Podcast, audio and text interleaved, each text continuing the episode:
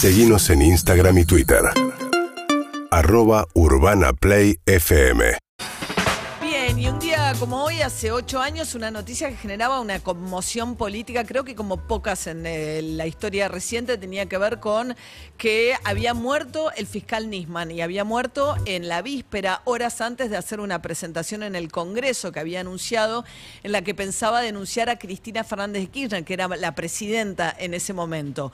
Eh, ¿A raíz de qué? Del acuerdo con Irán. Cristina Fernández de Kirchner firmó un tratado con Irán durante su presidencia que según había dicho la presidenta, eh, lo que buscaba era facilitar el proceso de que pudieran declarar los acusados del atentado a la AMIA. Eh, las entidades de la colectividad judía y muchas, sobre todo sectores de la oposición, entendieron que era todo lo contrario, que en realidad era un pacto de impunidad que le garantizaba impunidad a Irán. Ese era también el punto de vista del fiscal Nisman. Y eso era lo que estaba yendo a denunciar Nisman al Congreso. Había muchísima expectativa respecto de qué iba a decir Nisman en el Congreso y aparece la noticia de su muerte que generó una enorme conmoción. Esto fue hace ocho años. Desde entonces la sociedad también está partida entre quienes creen que a Nisman lo mataron y quienes creen que Nisman se quitó la vida. La justicia hasta ahora ha hecho poco por esclarecer realmente lo que pasó. Hay sí un, un procesado que es Diego Lagomarcino. Es el asistente perito informático que trabajaba con Nisman en ese momento y que fue quien le prestó un arma, el arma con la que muere Nisman. Si se quitó la vida o alguien lo mató, es lo que todavía la justicia no dirimió.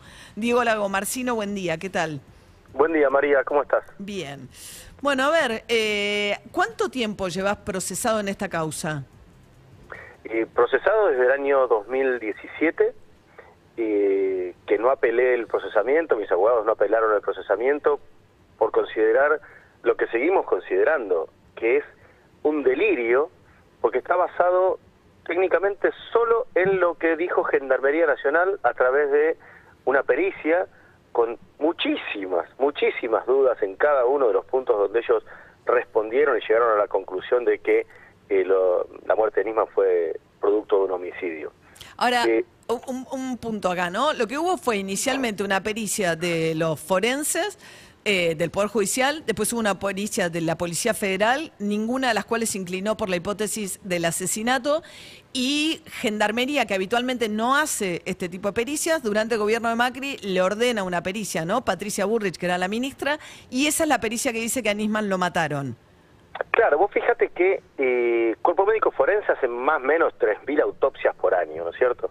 Son médicos de, de primerísima línea. Gendarmería hace una, una pericia, un informe que es totalmente opuesto y la justicia lo toma como por válido, dándole más relevancia a lo que dijeron los peritos del Cuerpo Médico Forense. Ahora, Gendarmería Nacional nunca más hizo otra pericia.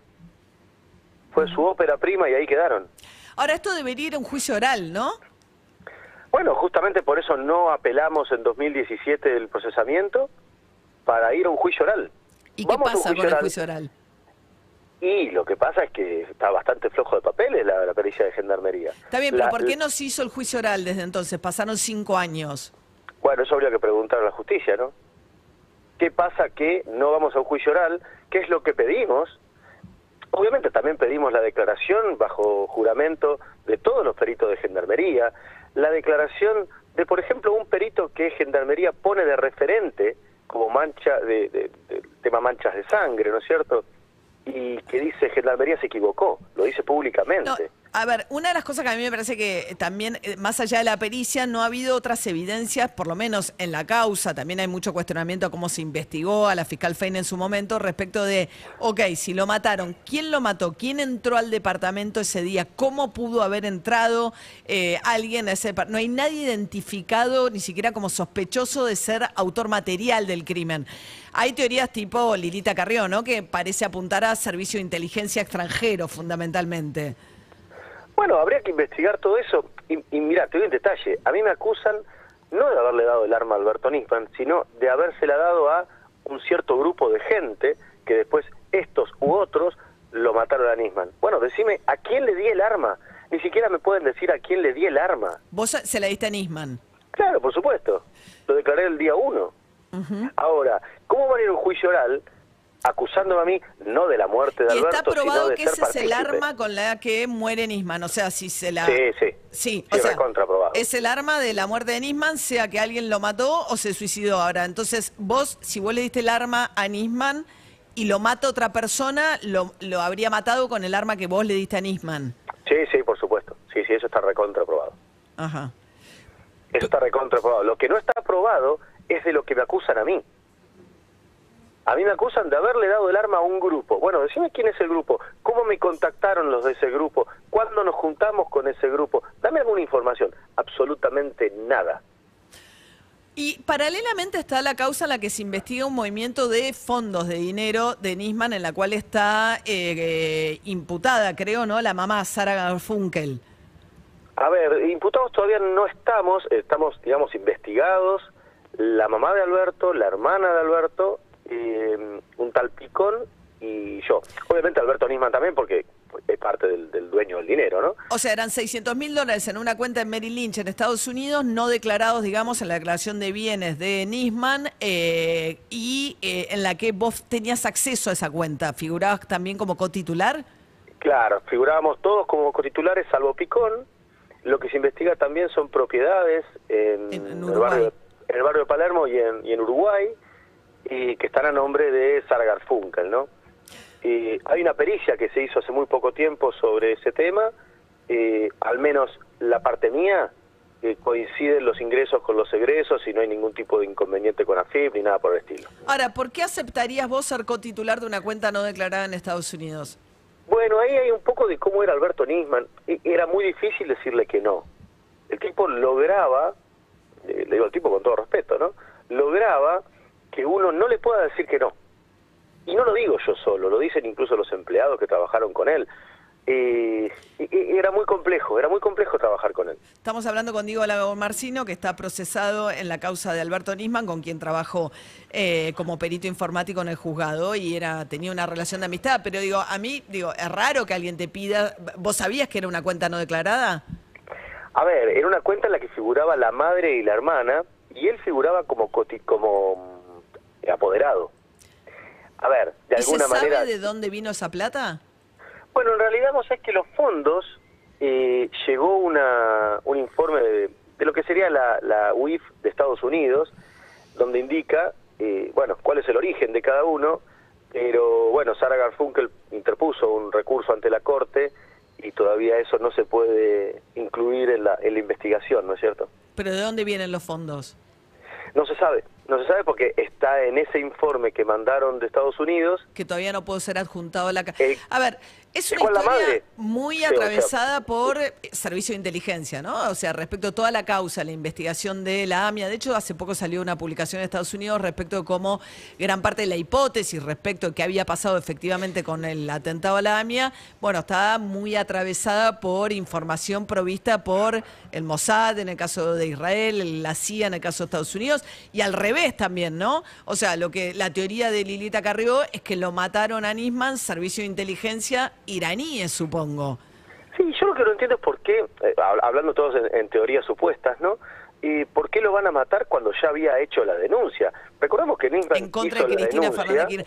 También fue muy desconcertante 14. la eh, Cristina Fernández Kirchner, ¿no? Que primero dijo, eh, que primero dijo que se había eh, suicidado y después dijo que lo habían mandado a matar.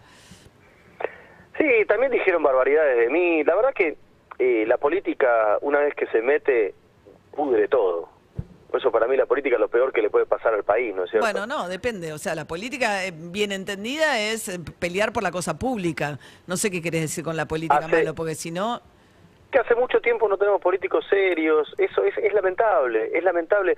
Y en esta causa se metió mucho la política.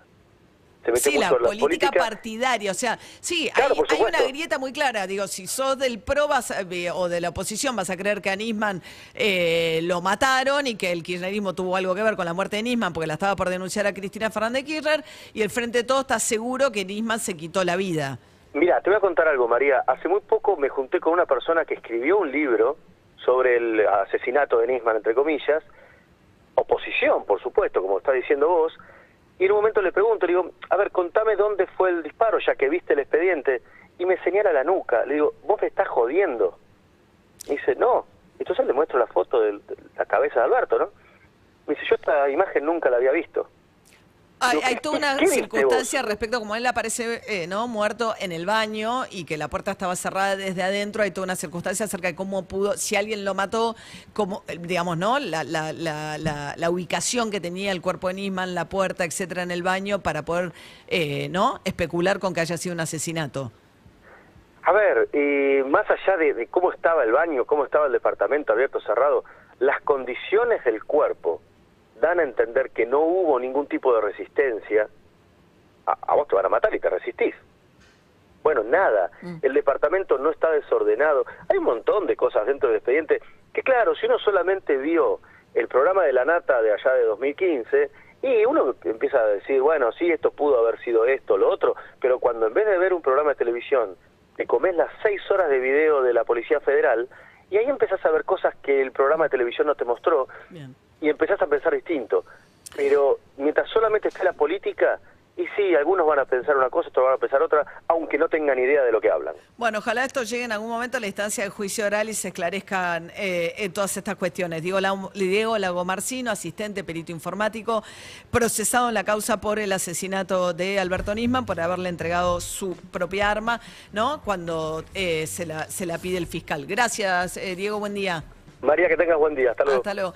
Yo, es bastante conocida, creo, en algún momento polémica mi posición, pero yo la verdad he escuchado además periodistas que conocen mucho, digo, mi hermano Santiago Donel, este, o este, Tato Ian, Gerardo Ian, que es un periodista que trabaja en TN, que es un medio que tiene una posición muy tomada respecto de que lo de Nisman fue un asesinato. Y ellos, digo, gente con, con experiencia además en ver este, causas judiciales que tienen que ver con crímenes y demás. No, y después está la cosa muy, muy, muy políticamente posicionada, ¿no? Pero yo no encuentro, encuentro razonables mucho los, cu- de las preguntas que se hace Lago Marcino respecto de si lo mató quién, eh, cómo fue lo del baño. Digo, yo no encuentro mucha evidencia más allá de lo que dijo este peritaje tan inusual de gendarmería que se haya puesto arriba de la mesa para abonar la hipótesis del asesinato de Nisman. Pero bueno, entiendo que es un tema bastante divisivo. 8 y 40 de la mañana. urbanaplayfm.com